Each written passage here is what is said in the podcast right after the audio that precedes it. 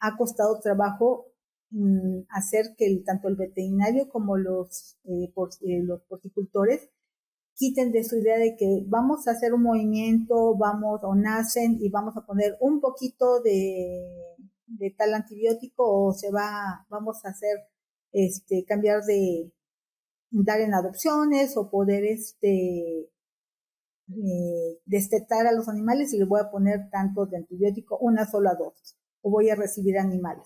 Entonces eso no debería. ¿Por qué? Porque se casan con el uso de antibióticos y entonces no debería, no deberíamos estar, este, si no está eh, bien, este, que tenemos un caso clínico, no debemos usar los antibióticos.